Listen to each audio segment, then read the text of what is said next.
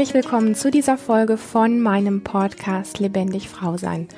Heute geht es um das Thema Ich komme nicht in die Puschen. Und ich habe kürzlich eine Folge gemacht, wenn du die gehört hast und dich vielleicht erinnerst, zu dem Thema innere Unruhe. Und da ging es ganz viel um das Thema auch Überforderung und eben einfach so diese innere Unruhe zu spüren, sich getrieben fühlen in seinem Alltag und was der Körper dann für Signale zeigt. Und es war sehr spannend, dieses Thema. Und daraufhin hat mir eine andere Frau geschrieben, du, mir geht's da ganz anders. Ich kenne genau das Gegenteil. Ich spüre eher oft so diesen Drang, so überhaupt nichts zu tun und komme dadurch einfach nicht richtig in die Puschen. Magst du nicht dazu auch mal eine Folge machen? Ja, und hier ist sie, diese Folge. Vielleicht interessiert dich das Thema auch. Vielleicht geht es dir auch eher so, dass du oft in deinem Leben äh, das Gefühl hast, du würdest sehr viel lieber äh, dich fortbilden oder Freunde treffen oder dein, deine Wohnung aufräumen oder irgendwas anderes Sinnvolles machen, vielleicht was lesen ähm, oder einem schönen Hobby nachgeben. Und irgendwie ist es so wie zäh und du hast eher oft das Gefühl, boah, das ist anstrengend und du kriegst den Popo nicht richtig hoch und bleibst dann doch wieder zu Hause und alles bleibt beim Alten. Wenn dich dieses Thema interessiert und du vielleicht den ein oder anderen Blickwinkel auf diese Thematik haben möchtest, der etwas anders ist und vielleicht das ein oder andere Tool für dich im Alltag ausprobieren magst, um ein bisschen mehr in die Pushen zu kommen, dann fühl dich ganz herzlich eingeladen, hier bis zum Ende zu lauschen, denn ich habe ein paar, ich glaube, ganz interessante Ideen, die ein bisschen anders sind als die üblichen Tipps, die wir so in Zeitschriften und so weiter finden. Also, du darfst gespannt sein. Mein Name ist Lilian Rungeriken. Ich bin seit über 16 Jahren Therapeutin für persönliches Wachstum und Lebendigkeit. Und hier kommt sie, die Frage, die ich gestellt bekommen habe. Also, sie schreibt, ich kenne eher das Gegenteil. Ich spüre oft den Drang, gar nichts zu tun. Einfach mit mir zu sein. Ich kann stundenlang nur da sitzen, Tee trinken und vor mich hinsinnen. Und Dinge, die getan werden sollten, in Klammern Chaos in der Wohnung beseitigen, Embodiment machen, rausgehen in die Natur, lesen, mich weiterbilden und so weiter, bleiben ungetan. Und hinterher kommt das schlechte Gewissen. Wieder dies und das nicht gemacht. Der Gedanke, ich kann doch mein Leben nicht so verdödeln.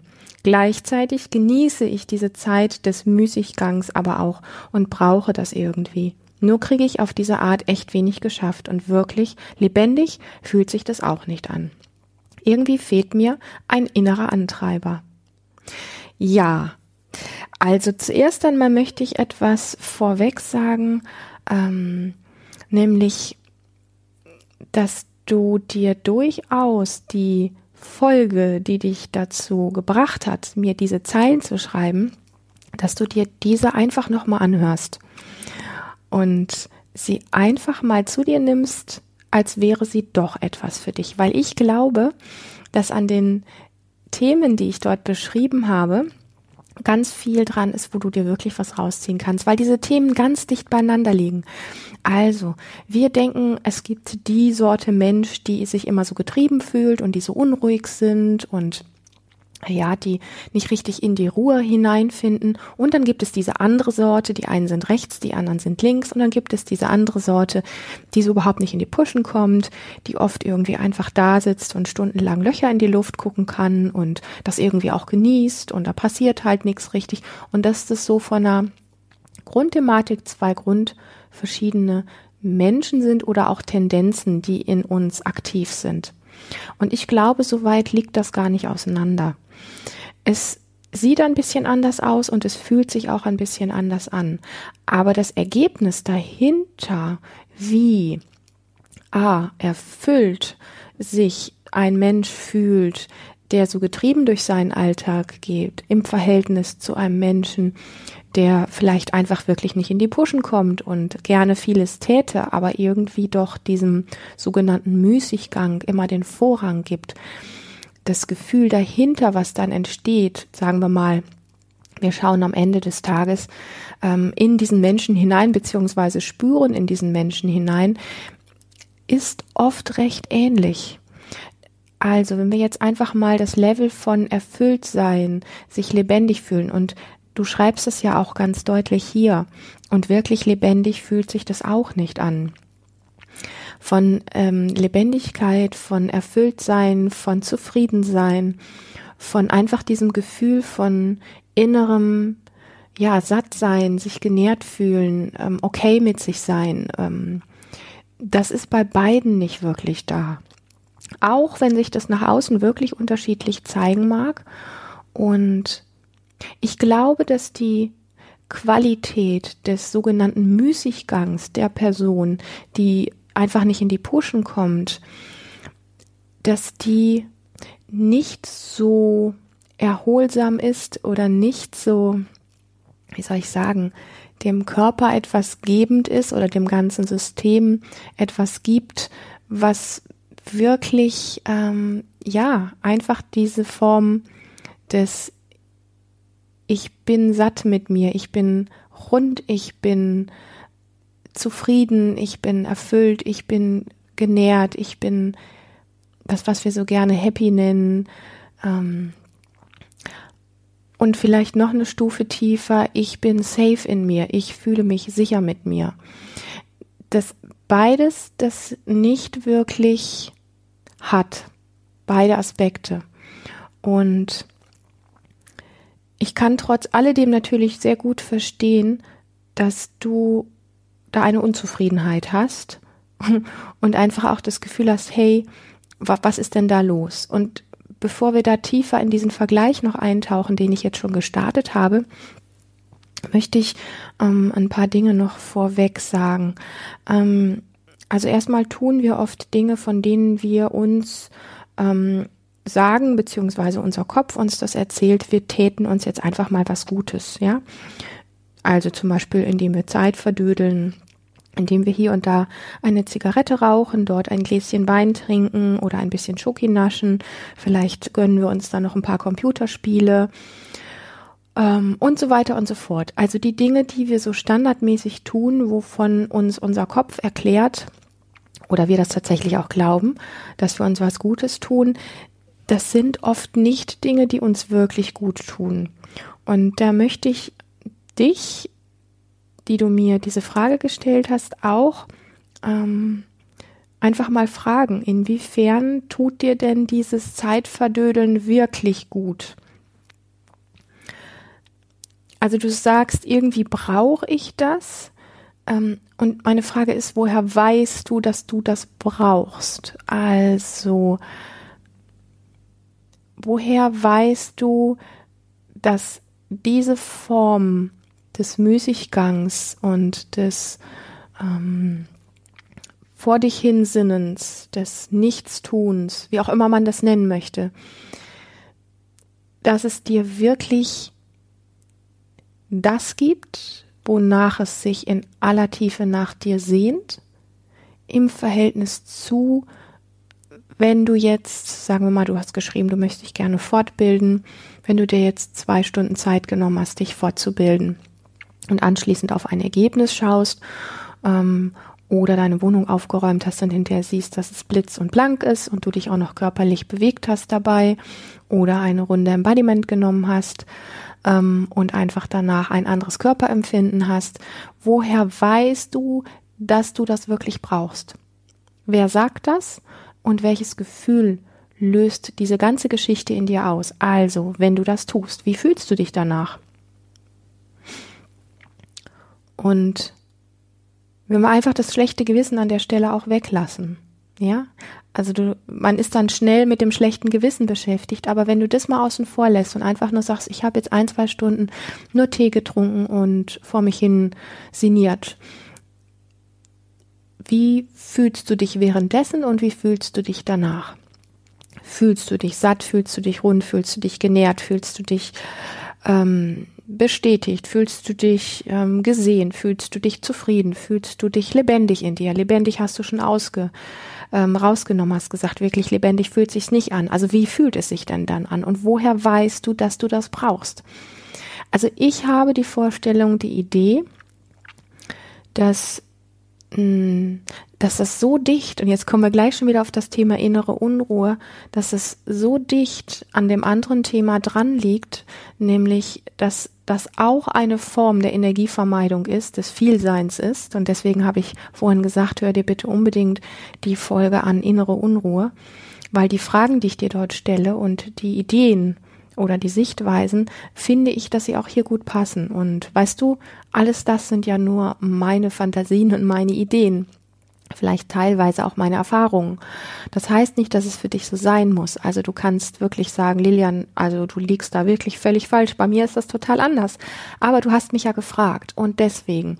Ich glaube, dass diese Form des vor sich Hinsinnens, wo, glaube ich, recht viele Menschen auf eine ähnliche Art auch tun, dass das ganz viel auch damit zu tun hat, in einer Form der Lethargie zu sein, des inneren Kollaps zu sein, vielleicht sogar bei der einen oder anderen Person auch sowas wie so eine Art innere Abgespaltenheit, also nicht wirklich da sein, weil wenn du so vor dich hinsinnierst und ähm, vielleicht auch Löcher in die Luft schaust oder Tee trinkst oder was auch immer, deinen Gedanken nachhängst, ähm, fühlst du dich denn dabei? Also bist du in deinem Körper währenddessen wirklich zu Hause? Heißt, spürst du deine, deine Füße am Boden stehen? Fühlst du deinen Popo auf der Unterlage sitzen? Fühlst du deinen Rücken vielleicht an der Lehne? Fühlst du deine Hände vielleicht auf deinem Schoß oder auf der Tischplatte oder wo immer? Fühlst du das Innere deiner Wangen? Fühlst du deine Augen? Also bist du wirklich da? Das wäre meine Frage. Und deswegen also forscht das wirklich, ähm, forscht da für dich, inwiefern du da zu Hause bist oder inwiefern es nicht auch eine Form des, ja, Flüchtens vor mehr Leben ist, Flüchten vor mehr Lebendigkeit ist. Nur als Idee, ja. Ähm, dann gibt es natürlich den Aspekt von viele Menschen kommen erst dann in die Puschen und verändern erst etwas in ihrem Leben, wenn sie zum Beispiel eine große Dringlichkeit haben, sprich, der Job ist plötzlich weg und sie müssen Geld verdienen. Das heißt, sie müssen aufstehen und aktiv werden. Oder sie werden ganz schwer krank und sie müssen jetzt etwas für ihren Körper tun, was sie vorher vielleicht nicht getan haben, weil es eben doch ähm, der Bequemlichkeit widersprochen hat. Du kennst das, du weißt, was ich meine. Also das heißt, wir brauchen, um in die Pushen zu kommen, wir brauchen, um in unserem Leben etwas zu verändern, brauchen wir ein klares Ziel, wir brauchen ein klares Warum. Und die Dinge, die du aufgelistet hast, da interessiert mich einfach, warum sollte es Sinn machen, die Wohnung aufzuräumen? Warum sollte es Sinn machen, Embodiment zu machen, rauszugehen, in die Natur zu lesen, dich weiterzubilden, was auch immer? Warum möchtest du das wirklich machen? Oder ist das Warum so winzig klein, ähm, die Dringlichkeit so winzig, ähm, dass du es quasi wie ausschaltest? Also wenn das wirklich Priorität hätte, dann würdest du es einfacher aus dir heraus machen. Sprich, wie kannst du ein klares Ziel und ein klares Warum finden? Vielleicht, weil du dich lebendiger fühlen möchtest? Wenn ja, dann tauche öfter in die Vorstellung ein, wie würdest du dich denn erleben, wenn du dich lebendiger fühlen würdest? Wie wäre denn dann dein Leben anders? Solche Dinge, solche Fragen sich an der Stelle zu stellen, ähm, wie kann ich mein Ziel stärken, wie kann ich mein Warum stärken, warum ich etwas tun möchte. Und noch etwas möchte ich daneben stellen. Und das ist einfach das Ding, dass ähm, Veränderung ist bei uns in der Gesellschaft, die eine Wohlstandsgesellschaft ist, zumindest noch, ähm, ist etwas, was mit Unbequemlichkeit zu tun hat. Und dann sagen wir, na ja, also wenn ich jetzt aufstehe, um Embodiment zu machen oder wenn ich jetzt aufstehe, um in den Wald zu gehen, dann müsste ich mich anstrengen, dann müsste ich irgendwie etwas verändern an meinem Zustand. Veränderung bedeutet auch immer äh, sowas wie, da kommt so ein bisschen Unsicherheit. Ja, also sobald wir in unserem Leben etwas verändern, und wenn es nur kleine Dinge sind, wie die Wohnung aufzuräumen, wie in den Wald rauszugehen, wie ein Buch zu lesen, sich mit neuen Inhalten irgendwie auseinanderzusetzen oder sich weiterzubilden, wir bringen, wir, wir bringen Veränderung rein durch Handeln, durch Tun, macht in unserem System sofort eine Form der Unsicherheit. Sobald Veränderung da ist, taucht eine Unsicherheit auf oder beziehungsweise eine Angst vor Veränderung, weil Veränderung Unsicherheit macht. Und die Frage ist dann, ähm, inwiefern bleibst du vielleicht gerne einfach immer wieder an diesen Punkten stehen, weil du dich insgesamt in deinem Leben gar nicht so richtig safe fühlst, weil du dich insgesamt in dir nicht wirklich richtig zu Hause und nicht richtig sicher fühlst. Und da wäre dann für mich der, der interessante Ansatz zu sagen, wie kannst du denn dafür sorgen, dass du dich mehr in dir zu Hause fühlst? Und da spielt dann natürlich sowas wie Embodiment und ähm, Körperübungen, die dich wirklich achtsam werden lassen, die dich ins Spüren bringen, die spielen natürlich eine riesengroße Rolle. Und dann gibt es den, den Satz einfach, ist das so relevant für dich? Und kannst du es so relevant machen, dass du da wirklich einfach mal dran gehst und sagst, die nächsten sechs Wochen mache ich, komme was wolle, jeden Tag eine halbe Stunde Embodiment. Und wenn ich das nicht gemacht habe, dann muss ich abends um acht, also wenn ich abends um acht auf die Uhr gucke und ich habe kein Embodiment gemacht, eine halbe Stunde an diesem Tag, dann muss ich irgendwie 20 oder 50 Euro in eine Kasse legen und nach diesen vier oder sechs Wochen ähm, wird diese äh, Kasse äh, nicht für ein Eis oder Zigaretten oder irgendwas ausgegeben, ähm, sondern die wird gespendet. Punkt. Und je größer der Schmerz an der Stelle ist, desto mehr wirst du dich an dieses Commitment halten. Also besonders tricky würde ich finden, mach sechs Wochen jeden Tag eine halbe Stunde Embodiment und wenn du es nicht gemacht hast, leg nicht nur 20 Euro rein, sondern nimm 50 oder mach ein, ein Commitment mit dir und sag, nee, es sind 100 Euro. Für jeden Tag, den ich nicht eine halbe Stunde Embodiment gemacht habe, lege ich 100 Euro in eine Kasse und nach diesen sechs Wochen wird das gespendet. Das heißt, das Geld ist weg. Und das kann in sechs Wochen ganz schön viel werden.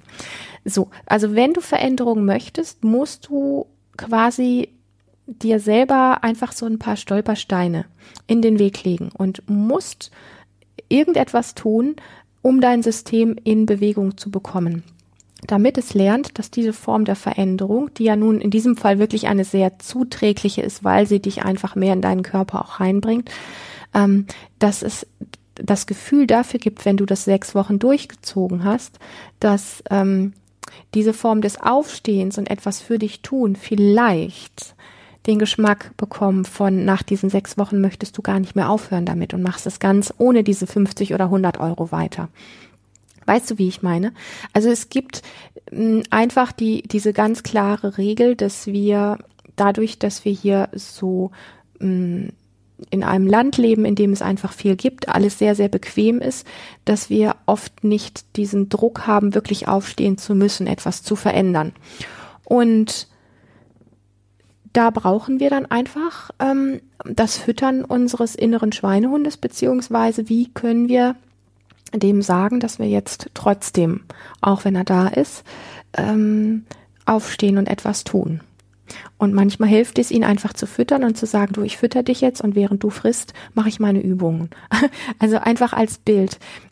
Mir ist wichtig, dass bei dir die Botschaft ankommt, was kannst du tun, um aktiv zu werden? Weil die Form des ich seniere vor mich hins glaube ich zumindest, nicht die Form von konstruktiver Entspannung ist, die wir uns verkaufen.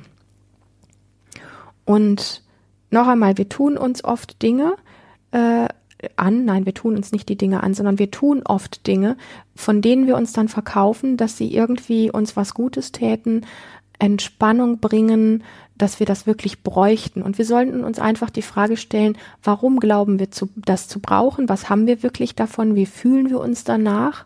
Und wie können wir ähm, in ganz klaren Schritten dem näher kommen, wo wir hinwollen. Und wenn du schon sowieso beschreibst, dass dieses nicht in die Puschen kommen sich eigentlich gar nicht wirklich lebendig anfühlst, ist meine Frage, ja, willst du dich denn lebendiger fühlen?